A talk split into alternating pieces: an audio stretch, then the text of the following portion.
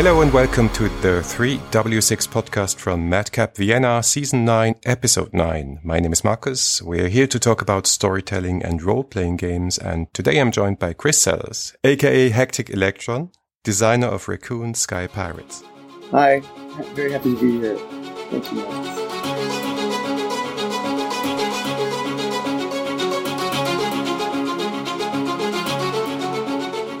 To start off, tell us a little bit about yourself. What do you do when you're not making games? How did you get into role playing games? I'm a web developer for e commerce. This is very different from my day job. I got into games when I was like 12, playing first edition uh, Advanced Dungeons and Dragons. And then I got back into it in college and shortly after college, playing with some folks at work.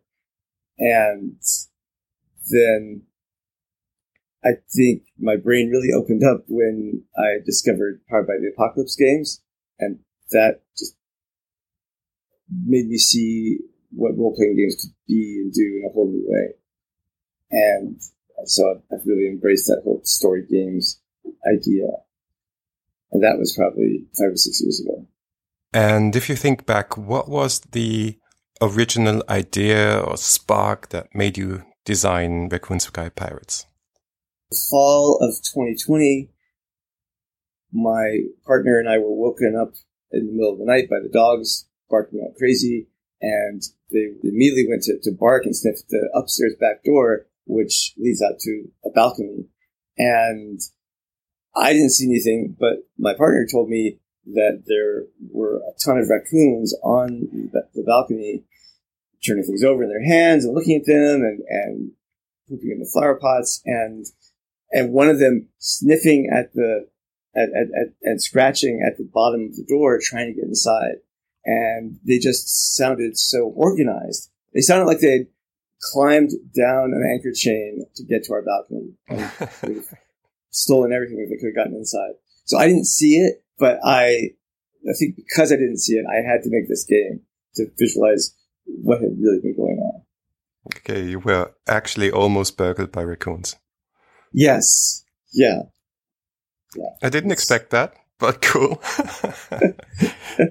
cool. So, rules wise, you mentioned Powered by the Apocalypse. It's games that we talk a lot about on this podcast, so our listeners will be familiar with that. Apart from that, or was that the starting point, or did you have other like key inspirations rules wise where you started to build this? I was really impressed with the whole idea of GMless games that I got from Avery Alder's Dream Askew, Benjamin Rosenbaum's Dream Apart, and I loved how that democratized things at the table. So I think that was my impetus for for that part of the game.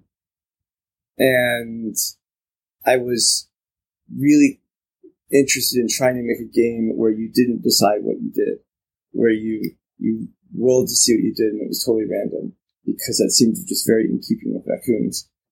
But I don't know of another game that does that. So I, I started with a very open, very minimal framework and then built it up because playtests were showing that I couldn't always count on the magic of a perfect group at the table who could just run with the idea. You know, I need to introduce other things like like like some way of deciding if your action was helpful or not.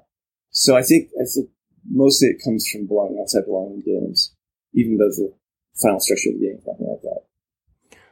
Yeah, so it sounds like you built this game sort of in an iterative way, testing yeah. and uh, building new versions of that, a bit like web design.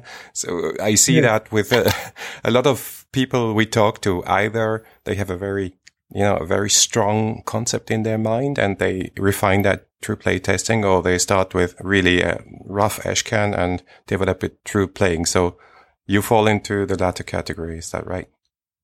I would agree with that. The concept was always strong, but it was not something represented by mechanics. It was just what if raccoons had a flying ship and raided houses? And I kept coming back to that every time I got into a dead end trying to figure out the mechanics. but I think functionally, it's very much like you say.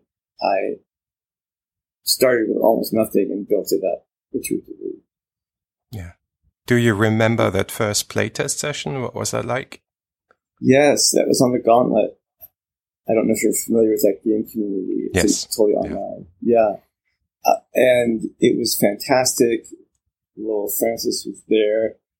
There was somebody playing Kit who just wanted to be a Broadway star and found a way when, when, when discovered by the humans to have a perfect audience and just started tap dancing. It was amazing. And it was about six pages long.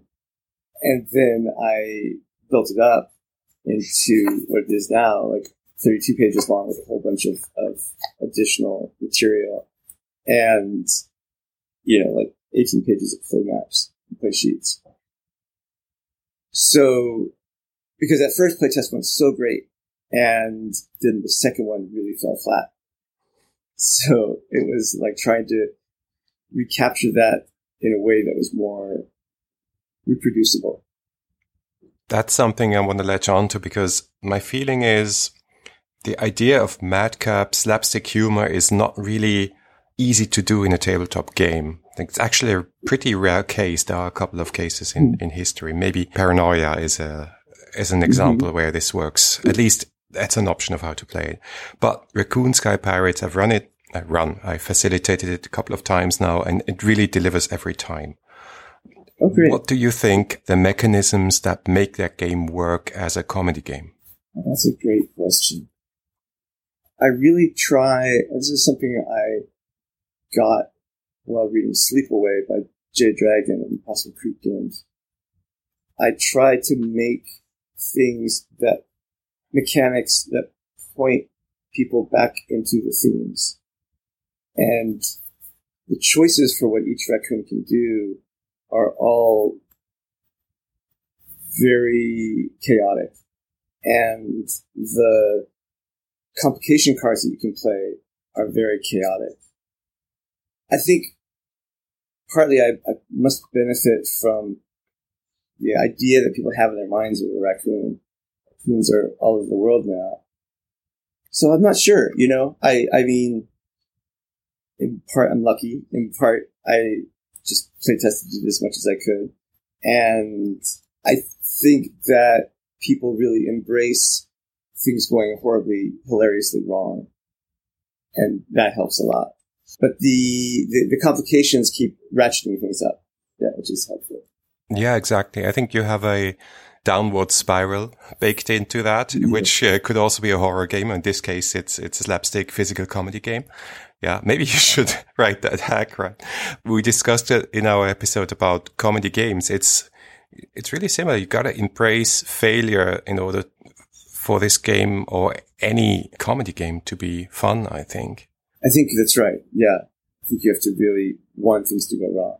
And then the other aspect, I think, is randomness. Like you, you really baked a lot of randomness into the game. First and foremost, the fact that as a player, you cannot choose what your character does, that the dice do that for you. And that's something when I read it, I felt like, okay, uh, many players will probably resist, you know, the game tells you what to do. So how did you facilitate that? I gave players a lot of control after the roll so that that the character doesn't have agency, but the player still has agency in a sense because you know they combine whatever the current situation was with what they said they wanted to do and were trying to do with what they actually do, and then any complication cards on the table, and then they get to narrate a scene from that. They have total control over narrating how all those ingredients work together the actions that they roll are really just prompts, narrative prompts. I think that's what helps. And again, people embrace the idea of I am a raccoon, I am a chaos monkey, chaos gremlin kind of thing. I think players have gotten a lot of satisfaction out of putting all those ingredients together and narrating something from that. Yeah, I think the narrative prompt part uh, really ties nicely into that, especially because it's also a GM-less game, right? You need those kind of prompts to move the scenes along and move forward the, the narrative structure of the game, right? Right, totally. And what I learned was that GMless games require so much more mechanical scaffolding than a game with a GM. And I didn't realize that. But just a little bit closer to the realm of a board game. Yeah. Yeah, I noticed there are a lot of moving parts in that game, right? For, for a one-shot story game, you get the map, the floor plans, dice, cards, random tables, character sheets, sheets for the house, the ship.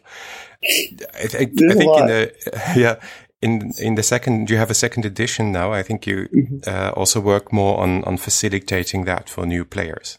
Everything yeah. is useful. Yeah. 100%. I, I really appreciate how many tools you give a facilitator and the game group uh, to work through this. But I have to say, in the first instance, I was like, what are all these sheets? Yeah, yeah, yeah, there's a lot. And I worked hard to try to explain that all clearly in the, in the rules to st- take people step by step, especially for people who've never played role playing games before, to say, okay, one step at a time Here's what you need for creating your character. Here's what you need to start out. Here's what the scenes are and how long you should expect to spend in each scene. Because in the first edition, I was hearing stories about people who had a lot of fun, but never got out of the first scene. And it's really the third scene where, you know, where, yeah. which I have to consider the meat of it. Yeah. Were they Europeans? Because I heard that from a different source that uh, when you then start play, playing with the Germans or Italians, they go like, okay, this is a campaign. It's not a one shot. I would love to play in a campaign length Raccoon Sky Pirates. It would be amazing. But talk about the second edition a little bit. That came out rather recently. And I think, was it mainly about the format and the, the structure, or did you also change rules? No, it was, it was really about the format of how the rules were presented and uh, making the house maps bigger, which required uh, uh, splitting the book into two parts into a, a, a, booklet and and then these loose leaf play sheets that are just so much more practical. So it was really all about presentation because this is the first game I ever made start to finish. I had made adventures and, and a, a hack book for Ashen Stars, but I hadn't made a whole game. I was really learning how to do that, and it's a whole technique. How things, what order things need to be presented in, and how sort of assertive a game book voice needs to be to say, you know, you really have to to see that the people reading the game are completely in your hands. You're presenting a whole new world with all its own rules. So I had to get my head into that voice and imagine it. And this was only after talking with somebody who had never played role playing games before, who had tried to play it, who gave me great feedback that the clarity you need to have in how it's presented. And that's really what the, the new edition is all about. Yeah. So you did everything yourself, is that correct? Like the, the drawings, the text, the editing, yes. production? Yes, yes, yes. How? Why? I used to make indie comic books, and so I, I, I have some experience drawing. It would have been hard to find somebody who was who had the time to work on it. I had the time, so and I, I, had a little bit of experience using Adobe InDesign, and it was very gratifying to me to be able to take all these things that I had experienced in from before, graphic design, and put them into one project that was completely mine. So there was also that gratification that I think I was looking for. Although I have to say the illustrations were the hardest part. It just took so long. It's, it's you know everything slows down once you put a pencil or a pen on paper and get into that drawing mode. Game design moves so fast by comparison. It was really, really interesting to see. Yeah, but well worth it. Really great illustrations. I think really Thanks. evocative as well. And this was okay. also your first Kickstarter campaign, right? So I, I read your blog on your reflection on Kickstarter. Maybe you want to share your experiences and, and learnings based on that. Yes. Yes, absolutely. Thank you. It was a it was it was such a rush. I never would have done it if not for Zine Quest. I had this six page game. I had play tested it a couple times, really just two or three times. And then that was the fall of 2020. And then February 2021 was coming around and I thought this was perfect. There was a much bigger game I wanted to make, but I recognized that a smaller game is going to be easier just for getting off the ground, which I would recommend to anybody, to everybody, that if you have a white whale of a game in your mind, to cut your teeth on something much smaller that seems much more doable. And and Zine Quest is so part of what makes it so great is that thing of saying just make something in black and white that's stapled together and put it out there. It's okay if it looks like it was made at a coffee shop. So I, I never would have done it if they hadn't lowered the bar like that. And then by the time I actually ran the Kickstarter, I playtested enough to know I need to make a lot of changes because I'd gotten past that first ideal group. I put together this thing for the Kickstarter with a lot of optimism and hubris, and I set the goal really low because I really didn't know if anybody was going to be interested in this. And so I was sort of setting my expectations for it may not fund, and that's fine. And then it funded in like eight hours, and I was just, you know, Kickstarter. I think they set things up so that there's this adrenaline rush. There's something very habit forming about that, and I was watching things you know, other people subscribe to it, back it, and I hadn't really planned on any stretch goals. And so I said, just in the moment, while I'm high on all these people backing my game, like, okay, I'm going to add a couple things to the rules if we hit those stretch, stretch goals. And then we'll never hit these stretch goals, but I'll add a deck of cards and a special 12 sided die. And I think where I went wrong, so to speak, is that I said, and everybody who backs at the zine level will get the deck of cards and the die. And so, of course, we hit those stretch goals, and I uh, hadn't figured out what the shipping was going to be for things that now need to be in a box instead of just a flat envelope. And so I had to figure that out. I ended up taking a bath on the shipping for all the backers because all I had to charge them for was shipping for the, the, the flat rigid envelope. And it was so much fun. I would, I would do it all again. I, you know, I had asked Avery Alder for some advice and she had said, just make sure you charge enough for shipping and also uh, don't let backers kind of bully you into giving more than you promised. Just deliver what you promised. And I think those very, both very good advice. So, you know, it was interesting. I planned for failure. I hadn't really planned for success. And you need to be able to plan for both of it at the same time. So the, the, the Kickstarter ended and I was so excited and I started calculating the shipping. I was like, oh my God. And I, and I promised 20 original illustrations to the top backers. And that was hard because I asked them for prompts and I don't know, just drawing is hard. And, and it was still very fun very gratifying. Everything took longer than I expected, which I would also counsel people to be ready for, just in terms of getting all the components made. And, you know, ideally you should have a finished game before you do it, but if that's going to keep you from running the Kickstarter, I wouldn't let it keep you from doing that. I would just be very honest with your backers about what state the game is in and try to be conservative about how long you think, how much more development time it would be but but ideally you would have a finished game. Yeah, so it was a huge rush, and I would totally do it again. I'm very excited that there are a lot of new crowdfunding sites out there, so there's more options. I think part of the big strength of Kickstarter is its recognizability, and because it's a marketing engine, much more than a, a funding engine. And I, I really benefited from that. And you know, I, I, I, I put word out to all the people I'd ever talked to about games, all the communities I was in, and that was very gratifying too, to see people step up. I can really relate to the adrenaline rush because I was involved in a crowdfunding the last few weeks, and that is um, exhilarating and dangerous. So I wouldn't want to do it for life. I think but good. yeah, it's totally dangerous. Good. Yeah. Excellent experience, I think. Uh, speaking of, if I look at Kickstarter and the games that are on Kickstarter, there seem to be more interest. There seems to be more interest in games featuring anthropomorphic characters. Like look at Wanderhome, mm. look at Mausritter, just to mention two. Do you have any idea why? Uh, I don't know. I don't know. I find anthropomorphized animals endlessly charming.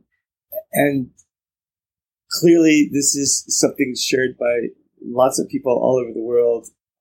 I don't know why it seems like Kickstarter has more of this, except that people are able to make projects that just strike their fancy. I think, you know, we love to superimpose our own idea of what people are like onto creatures we have empathy for. And it seems irresistible. It's so hard not to do. So I don't know. I don't know. But I've been anthropomorphizing things in comics or games forever. My partner started putting googly eyes on things all over the house. Two little eyes because she's like, now I will see the world the way you see it because I'm constantly morphizing things. yeah, I think Kickstarter and crowdfunding in general also gives space to niche ideas, which mm-hmm. then, because of their global reach, turn out to be not so niche after all. But probably if you want to, if you, if you're a big publisher putting out a game about raccoons or a game about, uh, adventuring mice, it's not going to be a big proposition or a game about pro wrestling in my case, right? So in the end, it's probably just giving voice to those, to those interests and to this love that you just described, right? That's very well said. Yes, 100%. So, yeah. What's up for you? Any more adrenaline rushes in your near future? Any more games we can expect for you? What about this uh, big game you were talking about? Yeah, so this is my take on sword and sorcery genre. I was just playtesting it last night. I'm so excited for it. It's called Defy the Gods. That's the working title anyway. And it does have a GM. It is very different in tone. It's currently using a powered by the Apocalypse engine with tokens that you draw from a bag instead of dice. I, I have gone through so many engines for it, but yeah. So it's it's it's sword and sorcery seen through a queer lens. It takes inspiration from Conan movie from the eighties and the weird fantasy things from the movies from that time, and from the Clash of the Titans and Ray Harryhausen stop motion features like the Sinbad movies. But just as much as from those, it takes inspiration from Princess Mononoke. A Studio Ghibli movie that is has a lot of sword and sorcery elements. All of that is seen through an explicitly queer lens where the characters embody queer archetypes in certain ways. But I'm also trying to queer this whole dark fascination that sword and sorcery historically has had with the unnatural or the chaotic, and to make it so that that's more problematized and you can take up the side of chaos and you might want to see chaos win. And then there's stuff that's more literally queer where you get to, you know, Jay Dragon does that amazing thing and, and Avery Alder with the gender of your character. The gender can be something like gargoyle, you know? Um, and so I've, I've adopted that with my own more fantasy versions of that. And it's a world where the gods are fighting against sorcery and the cities are fighting against the wilderness, like in. And the, and death is fighting against the spirits that inhabit and soul the world. And you have to decide what you want the game, what, what the world to look like. And kind of try to make your way as a mortal in this world with these titanic forces fighting against each other. So that's it in a nutshell. Wow. Yeah, I mean, those inspirations really speak to me. Some formative movies there. Hmm. Really nice. So what's the schedule on that or, or, what, what are your plans? Can we expect anything anytime soon or are you taking your time? I am playtesting it a lot. My goal is to have a finished design by the end of the calendar year and then to publish it in, in you know, the first three to six months of 2023. It'll undoubtedly be crowdfunded in some way. I've, yeah, so that's my current schedule. Chris, anything else you would like to plug or where you want to send people to after they listen to this interview? Sure. Yeah. I have a website. It's hecticelectron.com.